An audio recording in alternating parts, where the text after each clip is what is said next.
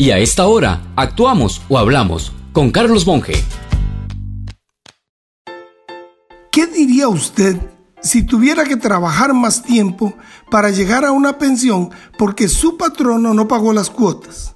Bueno, hay un gran grupo de gente en esa condición y conozco el caso de una mujer que trabajó para el Ministerio de Educación hace bastante tiempo y no aparece con las cuotas de más de tres años en su registro en la caja del Seguro Social.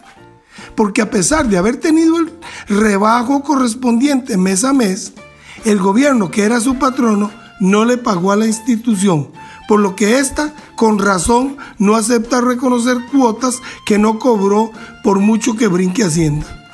Pero me pregunto, si entienden el daño ocasionado a una persona que se acerca a los 60 años y con esas cuotas va a estar en orden para pensionarse después de una larga vida de trabajo constante. Estoy seguro que también le cabe responsabilidad a la caja, porque al sector privado no le permiten atrasos de cuotas o sencillamente restringen los servicios a los empleados de los morosos a un nivel de que una pequeña empresa, por estar atrasada en sus pagos, ahora enfrenta un cobro millonario por la operación que le realizaron a un empleado? En fin, que el gobierno incumple.